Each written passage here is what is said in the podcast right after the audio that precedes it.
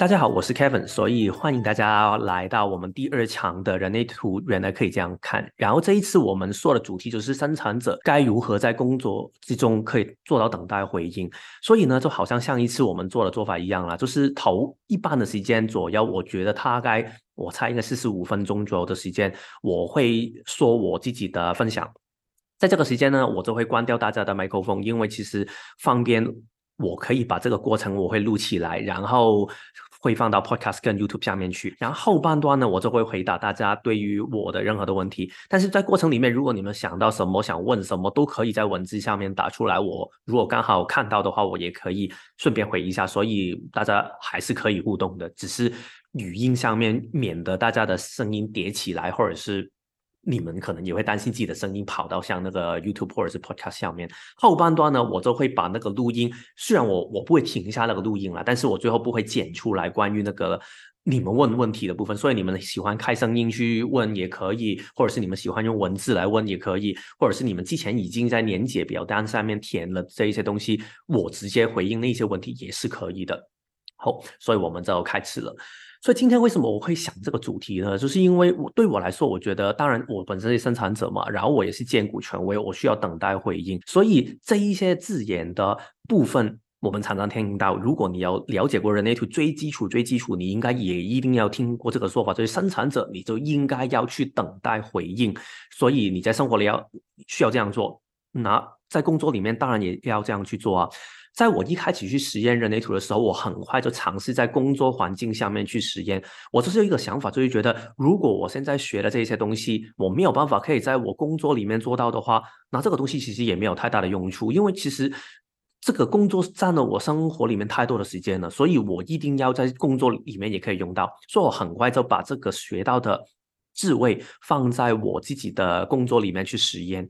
一开始其实我没有特别在意，就是啊那种等待其实是什么样的，就尽情尝试嘛。但是我也遇过一些很有趣的事情，这个在我 Facebook 下面写了一个小故事，我今天就不说了。然后呢，但是到了一个当下之后，我突然觉得，对呀，其实这个等待回音真的跟职场的文化很冲突。那个时间就是我在做我的第二份工作，因为我其实一辈子来台湾之前，我做了两份工作，第一份做了八年，第二份。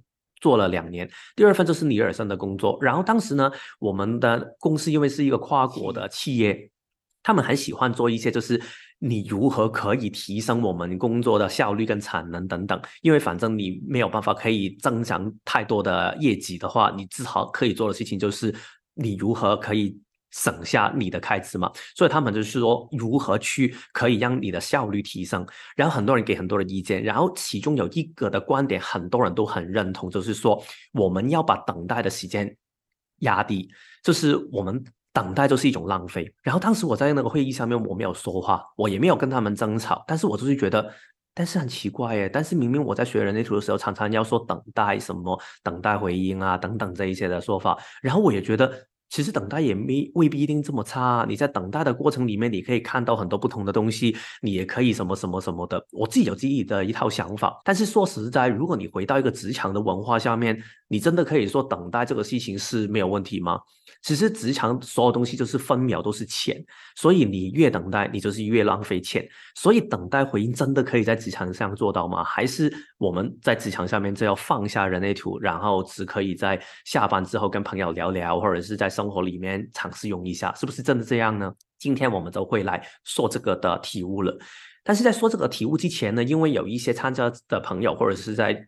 将来会听 podcast 或者是 YouTube 的朋友，可能对人类图没有非常了解。我会用可能几分钟的时间，简单说明一下，你如何可以知道自己是是不是生产者，是不是等待回应。其实很简单，如果你在任何的跑图的软件下面，无论是国外或者是国内的，你跑出来，它有写生产者或者是 generator，无论它是 manifesting generator。还是显示生产者，反正你一看到有生产者这三个字，或者是 generator 这个字在的话，你无论如何都一定是一个生产者。今天我们不会说太多生产者，所以我们先把它放在一旁。但是呢，只要你是生产者的话，它会写到有一个叫策略的东西，它一定就叫等待回应，或者是他会写回应。如果你跑英文版的话，他可能会写 to respond。然后呢，这个就是所谓的策略。当然，如果你了解人类图深一点的话，你可能会发现它会有一些其他的、其他的一些说法。它可能会有一些什么叫内在权威，可能你会发现生产者有机会会是荐股权威，可能是情绪权威，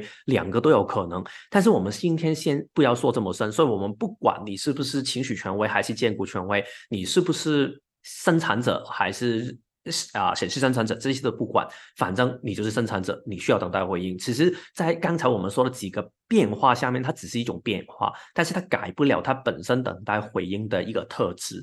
好，所以我们接下来就大家清楚嘛？大家知道如何看到是你是不是等待回应？如果你看得到的话呢，我们就到下一步。其实这个所谓的等待回应是什么？说到这里呢，我就要自打嘴巴，因为我自己也很习惯这个说法。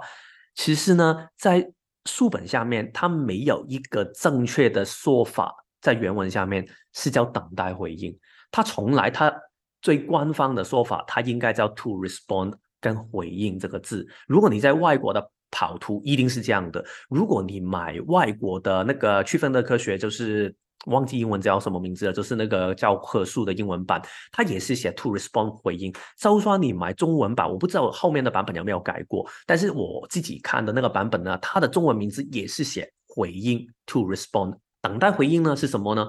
其实也不是说在这个回应的范畴里面，其实它不存在等待这个东西，但是它不是官方的明确的说法，叫等待回应就是了。那个东西就是你要做的事情，其实只有很简单一个事情，就是叫你要做的是回应，你不停的去做回应就可以。但是它在文字下面你会发现到，它要写出来，就是说啊，所以在这个过程里面呢，生产者你要学会等待。其实呢，不单只生产者，它叫投射者也要等待。投投射者甚至他官方的说法都是是叫等待邀请，然后显示者呢，他没有说等待在他的官方的策略下面，但是他也是叫他需要等待，反映者也是要等待，所以等待其实不是一个生产者你特别需要做等待，而是他是说跟人类借助人类图的人说，你根本就要等待，所以我们先要把等待放在一旁，我们要说的是回应。这个我觉得真的太有趣，因为其实当我们习惯了说等待回应的时候，其实这个很容易会混乱了我们的头脑。这个尤其是在中文跟英文下面的差别的时候，很容易混乱。因为在英文跟中文的文文化下面会有一点差别。当我们说英文是 wait to respond 这一句话的时候呢，大家都知道后面都是主体，因为我们是 to respond，wait to respond，所以我们做一个事情去回应。但是在中文下面等待回应的时候，很容易会变成等待就是一个主词，回应就好像一个副词，类似这样的概念。所以，我们好像一直就要做，这是等待，等待，等待，等待。但是我们偏偏会忽略了，其实我们真正要做的是回应。好，我说了这么多抽象，等待。跟回应、跟等待回应，其实那个差别在什么？所以你看到我这里有一张图，就好像你在打拳击。如果你没有打过也没差，因为其实我也没有很擅长，我只是玩过一下。但是你想象一下，现在你站在一个拳击的一个擂台上面，你要做的事情是什么？你没有办法等待吧？你没有办法站在这一边，然后一直等等到哎，对方好像突然他的手放下了，所以你就出拳。这个如果你想象的这个就是等待，然后回应的话呢？你一定在这个擂台上面很快就会给打死，但是你要做事情是回应，回应是什么？你每一秒都在动啊，你的回应就是对方往后退一步，你可能就往他走近一步；对方往你前一步，你又是往后一步。所以就算你没有出拳的那一个当下，你还是在回应。所以其实如果你回到我们的生活里面，每一刻我们都在回应啊。突然很热，所以我就开冷气。然后，但是突然那个天气好像我现在开冷气开太冷了，然后我要关掉它，这个就是一种回应。所以其实整个回应就是你每一分每一秒，你都是在跟你世界下面的周边的环境去互动，这个就是回应的本质。那等待是什么？等待的意思是说。当这个需要的回应还没有出现之前，你不要乱去做一些什么东西，觉得自己要忙一点，要啊，我要很慌乱的去处理一些什么事情。你还是可以在那个当下看清楚局面。那个等待一只，如果你真的在活出自己的能量的时候，可能那个等待只是零点零一秒的时间，你就很快就可以知道。但是我觉得他等待只是一种精神，而不是一个行为。精神就是。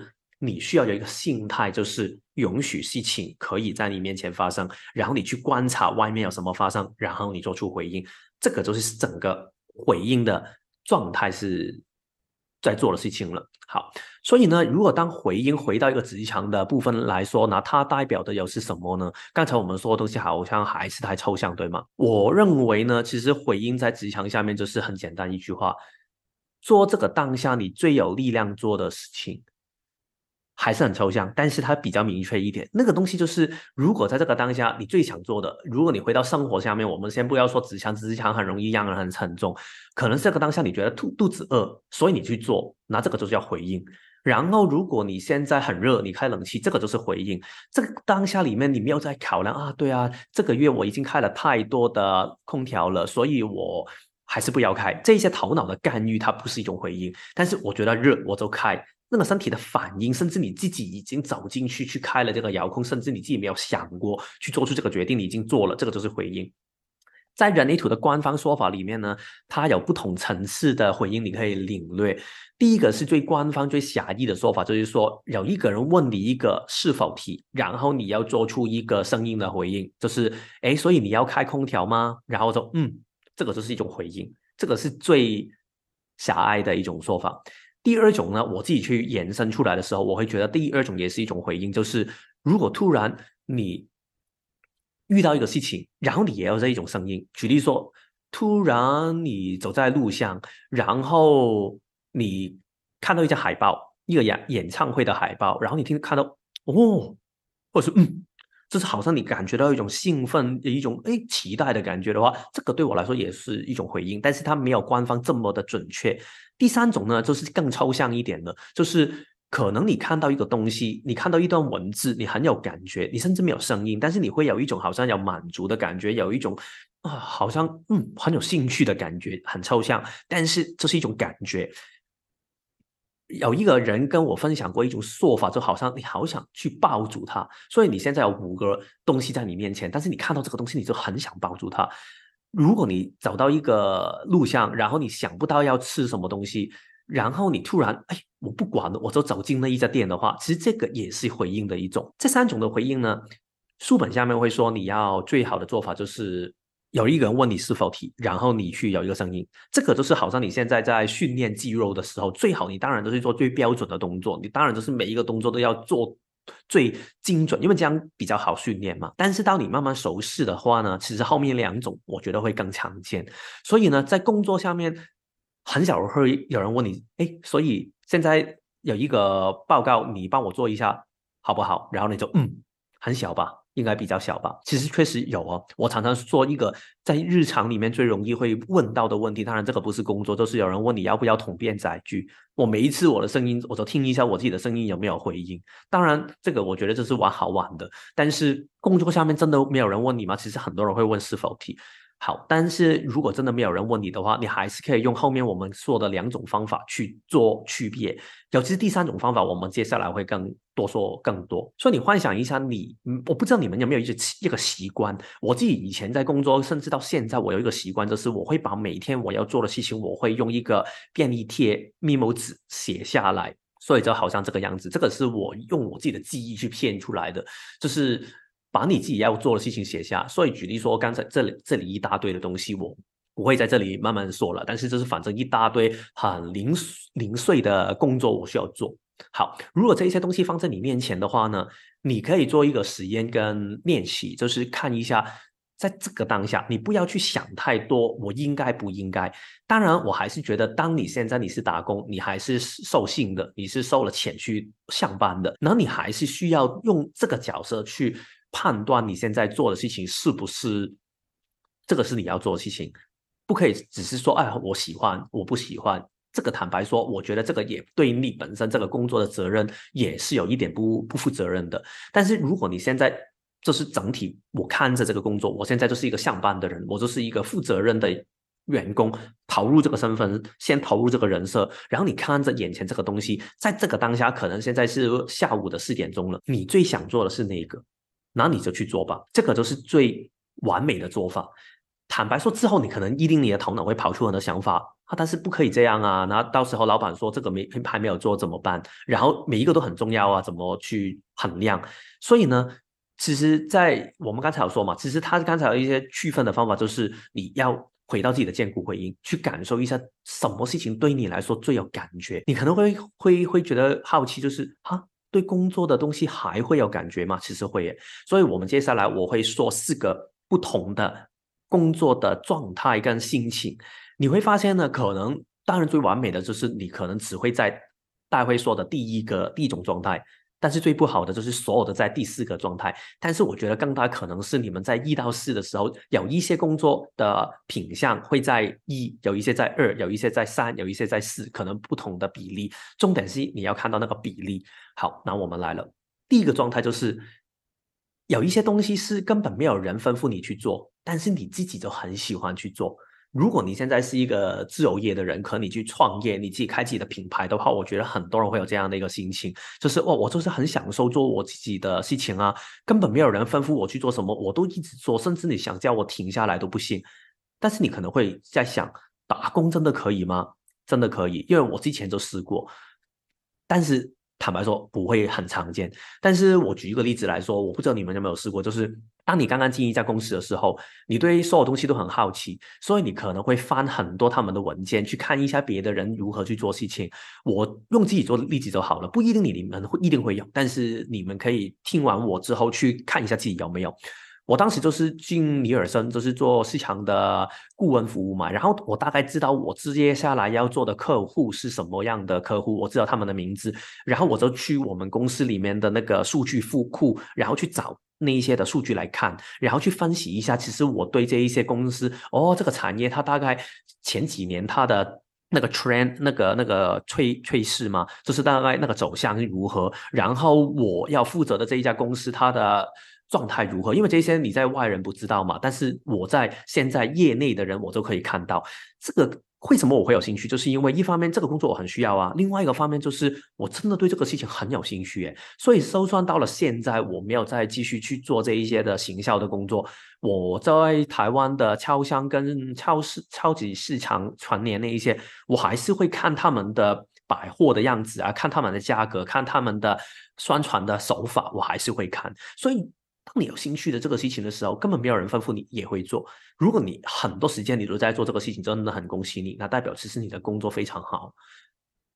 下一个就是你不是没有人教你做你就做，但是呢，另一种工作就是对方给你，你就觉得好啊，嗯，OK，我可以做，没没问题。甚至你有声音或者是没有声音，就是你觉得 OK 啊，这个事情我觉得 OK，就是很自然你就做起来了。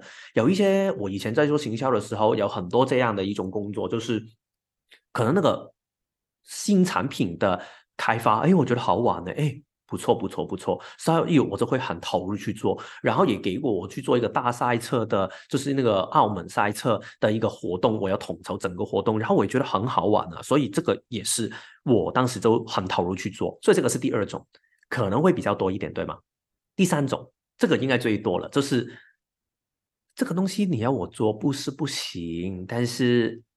我觉得你这个样的做法很白痴，或者是我觉得我不想今天就做，明天做可不可以？你想一下，现在是五点钟，你准备要下班。突然，老板掉一个东西给你。如果你早上给我，其实我可以变成第二种状态啊。但是你现在给我的话，我要下班，我都不想做啊。但是你偏偏要我做，那我就做吧。但是其实根本我带着很不情愿的心态去做，这个是第三种。然后有一些可能就是你明明知道那个老板他说完之后，他明天就会有别的想法，你根本就不想做。但是你不做的话，你要担心他会骂你，所以你就做吧。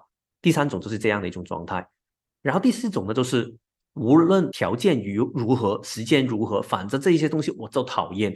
所以你根本上班，如果一直处在这样的状态的话呢，你就会最辛苦，因为你根本觉得这个东西已经不是在于我什么时候做排的顺顺序是什么，就是我根本不想做。所以你可以看一下，刚才我们有说到这四个，这这这几个不同的。工作内容嘛，举例说，你可以也回去看一下自己每一天的工作的内容。然后现在我列了六个出来，然后你们也可能有自己的一个清单，有多少个是分在这一二三四四个不同的状态下面。这个是我今天想分享的东西的第一步，因为第一步的事情就是你一定要对自己诚实，就是你要觉察你现在眼前这一些工作，你想不想做？很多人会很习惯用一种心态，就是觉得。我不用管这些东西啊，我管你来干什么，反正我老板说就是啊。我看到有一些人他在表单的问题下面就是说啊，职场上无法等你的回应，或者是会说主管提问就是需要立刻就回答的。坦白说，我了解，因为我也上过班嘛，所以我知道职场真的是这样。但是我说的。对自己诚实，不是不要管那些东西，而是你先要对自己诚实，而不要变成就是我现在变成就是反正我怎么想都不重要，所以老板说的就是我跟随他的节奏，他要什么就要什么。这样的话呢，除非你真的觉得舒服，不然的话呢，你其实你整个职涯你会一方面会觉得很痛苦，第二方面你会觉得你根本你没有发机会可以发光发亮，因为你本身可以产出的那个东西那个状态其实就很不同。我。刚才有一个东西跳掉，我现在要回去说一下，其实跟这个有相关的。为什么我们做工作的时候需要去做当下最有力量做的事情？其实这个是有一个原因的。那个原因在于，当如果这个事情我们根本本身已经可以投入全心全力的去做这个事情的时候呢，你想一下那个结果会如何？你会做得很好，你会做得很快。但是如果那个工作是好像我们回到刚才第三种的拖拖拉拉的，因为其实根本我们就不想做。这个我也常常会有这种状态，就是你觉得要做，但是你不想做，然后你就一直拖啊。所以你可能那份报告下个星期才要做，但是你老板就偏偏觉得他因为他自己的不安感，所以他觉得你明天就要给他看一个初稿，但是你觉得这个事情根本就没有意义，所以你就一直拖，一直拖，一直拖，然后一直不做，但是你就是觉得要做。明明其实如果你换了一个顺序，今天我做我想做的，但是到了星期四、星期五我才去忙那个那那个 PPT 的时候。然后你老板如果能够接受，我们先说他如果能够接受的话，这个事情大家都还很舒服啊。所以其实我觉得职场下面很多时候那种所谓的啊，对我没有回应，其实不是没有回应，而是你对个那个顺序跟你对那个做的做法没有回应。所以这个东西到时候你们在工作下面呢也可以多看一下，其实你们真的没有回应的是什么，而不要把整个东西很快就打包，觉得这个事情没有回应，我就拒绝他。好，所以呢，第一步就是对自己诚实，就是要确认自己对这个事情其实是不是真的有感觉，想做不想做。当你做到第一步的时候呢，就到下一步了，就是拿回那个主导权。其实拿回主导权呢，很多人可能会很快就自我审查，觉得这个事情没有办法啊，我就是来打工啊，老板怎么可以给你就是说什么就什么？坦白说，我也听说过台湾的很多主管会比较控制性的。坦白说，香港也会有啊。我以前第一份工作，我做维他奶的时候，其实相对来说，我的老板就会比较 hands on 一点，micro manage 一点，就是他会微管理一点。但是我后面做的第一份、第二份工作是尼尔森，他就比较 hands off 啊，就是比较放手让我们去做事情。所以我觉得不同的老板、不同的工种、不同的对不同的工种、不同的岗位，其实也会有不同。我常常跟我去找我做职场引导的个案会说一句话，就是。其实你知道找工作这个事情啊，没有你想象中这么的难搞，就是觉得哦，我一辈子都没有办法可以找到一个适合的老板什么什么的。你想一下，全世界这么多，你可能想象有一一百几百万个、几千万个的老板，你下一份工作你只需要找到一个而已嘛。所以你不需要每一个人他都欣赏到你，或者是可以接受到你的这一种个性，你只需要找到一个，只有一个就好了。那。这个真的这么难吗？它有难度，但是它不是绝望绝望的。然后我举两个例子给大家了解一下，其实如何可以拿回主导权。我第一个例子就是，如果你现在要对的是客户，客户通常是最难搞，对吗？我以前呢，我去做市场顾问的时候，我就是要对客户，可能大概对三十到四十个客户吧，有一些比较给的钱比较多，有一些给的钱比较小。然后呢，通常我们行业里面，他们对客户的那个性格都会很。欠揍客户就是他们说什么就什么，因为客户永远都是对的嘛。然后我完全不是用这种方法，因为当时我已经开始学人类图，然后我觉得我一定要坚持我自己，甚至再加上我本身的我的个性就是一个很偏执的臭屁孩，所以呢，我当时的做法就是。客户跟我要求的东西，我不一定会妥协，但是我会换另外一个方法去了解他。我一个最典型的例子就是，有一些客户他突然会跟你说：“哎，麻烦你，我现在要你帮我去弄一个报表出来。”但是呢，那个问题就是很尴尬，就是你要弄那个报表，他没有在我们本身那个谈好的合作内容里面报了。但是呢，你作为一个服务的。这服务者你也不可以直接这样直接跟他说，所以通常会用一个方法，就是我会问他很多问题，我都会问，但是我是真心问的，我会问他，所以你要问这个事情要的是为了什么？是什么原因？是想表达什么？所以你的设想是什么？你的想法是什么？通常当你问一堆问题，如果他没有想过，他只想随便找一个人去帮他忙的话，职场上面很多这样的人呢，他自然就会做出一个反应，就是觉得你很烦。所以他不会再烦你，然后他说啊，没关系了，我自己弄好了。这个是第一种。第二种就是他真的有想过，然后他给你一些想法，然后你就可以根据他的想法去调整，你可以如何协助他。如果你现在很忙，你根本没有办法去做那个东西的话，但是你听完他所说的东西，那你可以做什么？你可能可以给他一个，对啊，其实我觉得你刚才说的是 A B C D E 传餐，但是我觉得我听完你的需要的话，其实好像 B 比较赶呢，所以我弄 B 给你好不好？A C D E，如果你真的不够的话，我这个星期内再给你。那这样的话，对方你可以满足到对方，同时你也可以做到你自己舒服的一个状态。你搞不好这个就会很有回应，因为你可能没有回应的是 A C D E，不是 B。好，这个就是一种状态。甚至呢，我以前在工作的时候，我常常会遇到一个情况，就是如果有时候客户要找我，但是其实我真的很忙，我不想听他电话的话，我会把我的电话隔起来。这个好像哇，在客户下面很不行诶。但是其实我会跟他们说，如果你们有重要事情，你可以电邮给我。某程度上，其实我是用了一个方法，就是我让他们要去真的确认自己是不是真的需要这个东西。如果你需要的话，你打一个电邮，写一句话很简单啊。但是如果你连这一句话都写不出来，只是想打个电话就找人去忙的话，那。你就再找找我吧，但是反正我现在在忙，我没有办法听，所以我有时候用这种这样的一种方法。有时候我们要去弄一些 PPT，因为我们的 PPT 很复杂，我们可能要弄一一百几页，要做大概四五个小时，要很专心。所以有时候我会跟同事说，如果你真的要去做这一些 PPT 的话，你就跟客户，你就不要听他们电话，然后你可能去找一个房间，然后把你自己的行事历都把它删掉那个时间，说我要会议什么的，反正你需要这个时间你就做啊，因为。那个重点是什么？就是对于客户来说。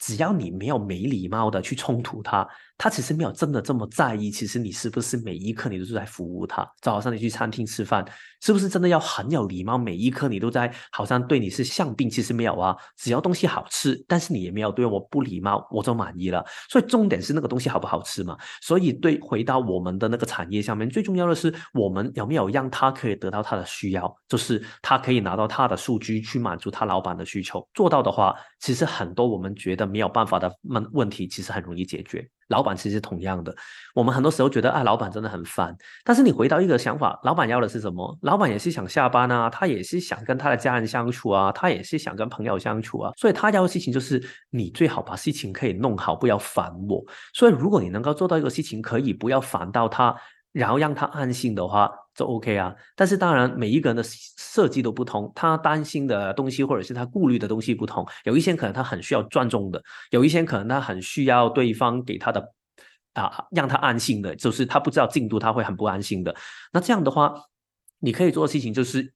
满足他这些需要啊，你就算不懂他的人类图，你也可以大概猜到他的要的是什么。所以我以前有一个老板呢，他真的会跟我说：“啊，如果你真的要留在家里面去做刚才说的 PPT 的话，你就去做吧，只要客户不会对你投诉就可以啊。”所以，我有时候我每一个星期我真的都会有一天我留在家里面工作。当时，当时是很不普遍的，但是我们公司就是可以啊，只要你。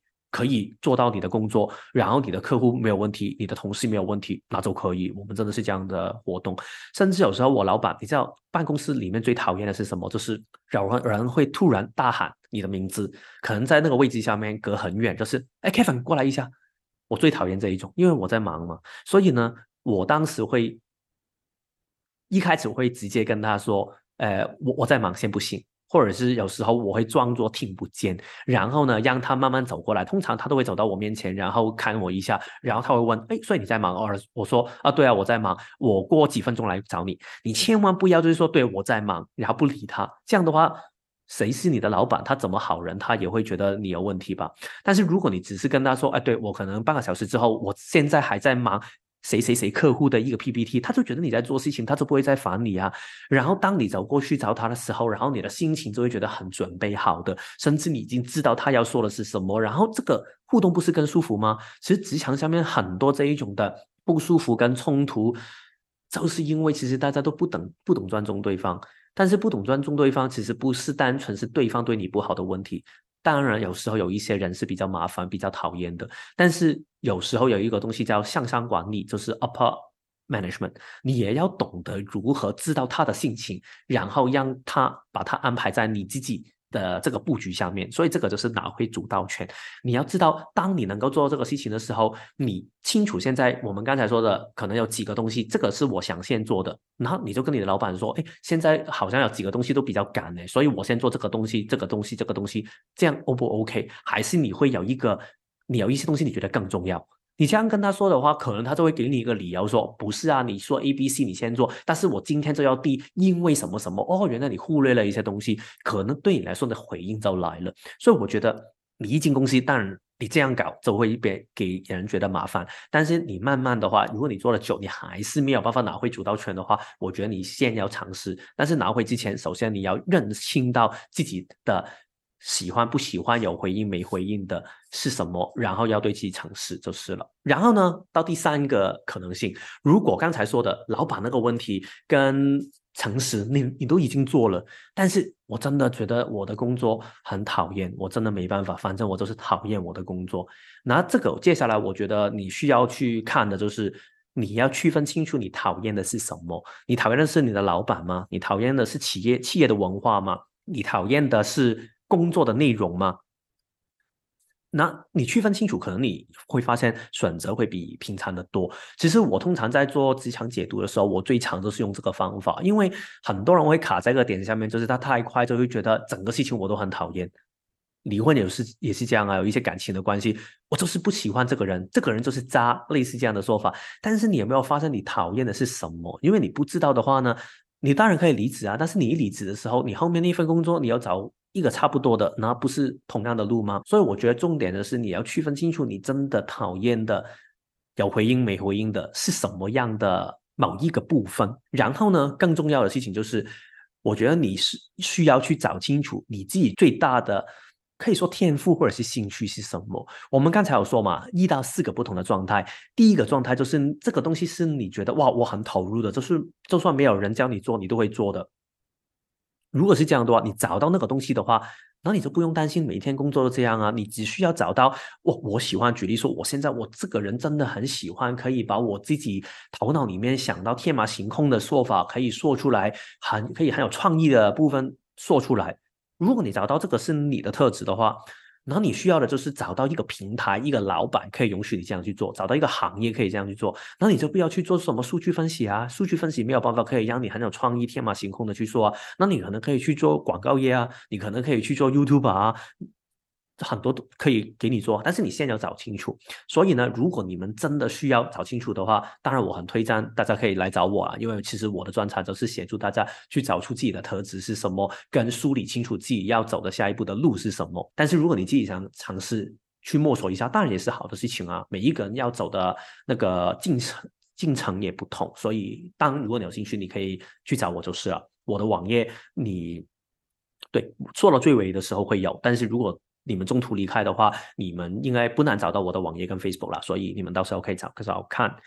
然后呢，还有最后的一个特质，我不知道刚刚在这里或者是大家以后在听 YouTube 跟 Podcast 的朋友有没有遇到这个状态。刚才说的这三个状态呢，我觉得已经包括了。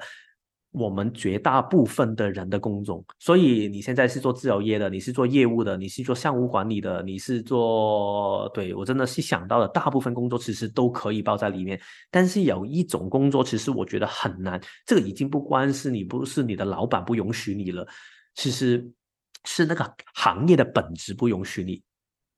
大概都是这两种可以延伸出去，因为我没有办法想到这么多的工种，但是呢。左边的就是，如果你现在是做好像急急诊的，然后另外右边的就是你做店员的，可能你做敲箱，你可能做餐厅这种的这两种的工种的特质是什么呢？就是当如果这个有一个事情出现的时候，你怎么样你都要放下你手上的工作，无论如何，无论你想不想约，无论你有没有回应，你都要。所以回到敲箱的例子，你真的可以说。现在我们要回应去理会那个客人，因为他要去结账，然后你继续的去整理那个货架嘛。不行啊，你还是需要吧，你不可以就是我现在在洗厕所，然后我没有办法，我不理会，除非你的公司可以允许你要两个人去做。但是我看举例说，台湾的超商很多时候都是一个人呢，一个人的话，你怎么样你都要去要服务吧。然后急诊也是这样啊，你一定需要服务啊。所以如果是这样的工种的话，你可以怎么办？坦白说，我想了很久，我想不到一个完美的答案。我最后想到一个希望可以让大家满意的答案，就是。你真的要确保这一份工作的内容，你是很大程度的热情。换句话来说，如果对于你来说，现在你做急诊，然后你觉得我需要去协助那个受伤的病人，是一个我怎么样，我本身天生已经很愿意去放下任何东西去做的事情的话，那就很好了。但是如果不是的话，举例说，你是觉得我很讨厌，就是我可能在整理文件的时候，的人突然要我去走进那个那个，我不知道那个叫什么手术间吗？就是走进那个那那个工作间里面的话。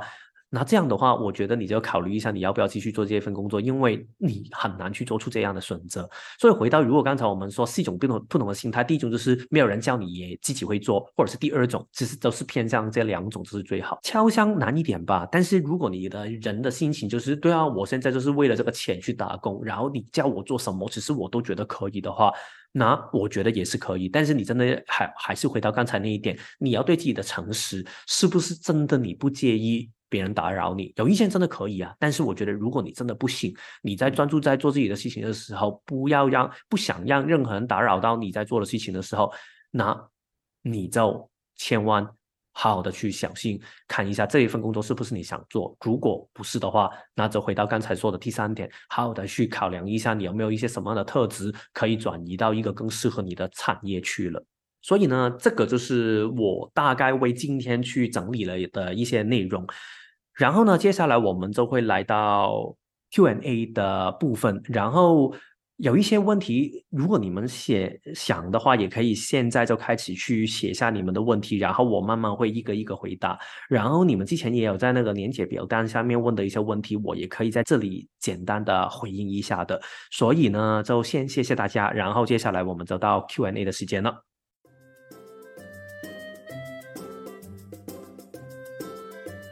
其实今天的问题呢，大概差不多，所以很谢谢大家来，因为其实你们的问题呢，这个是我最近才自己整理好的一个想法，就是。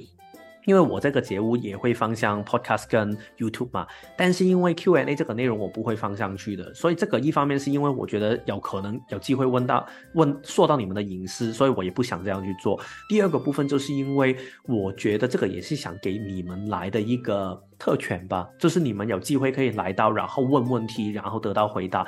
这个是在线上看听的，其实是没有这一些东西的，所以这个也是我。想这样去做的一个行为，也很谢谢你们支持我，陪我一起去做这一个东西。因为我真的很不喜欢去自己一个人去录音。但是如果现在我是跟你们在聊天的话，这个事情就好像对我来说比较动能，可能就是启动了我的那个二八三八那种意义性，跟三六十的那一种。现在我有一个困难在我面前，我都自然有动力要把它推开那种感觉。好。所以呢，我们今天的内容大概说到这一边。那最后我想跟大家说一下呢，就是这一个啊，有一些人可能知道我自己会提供一些服务啦，会有一些职场的服务，也有一些人类图协，透过人类图去协助你去找出你的个人方向，知道自己个人天赋的等等很多不同的服务。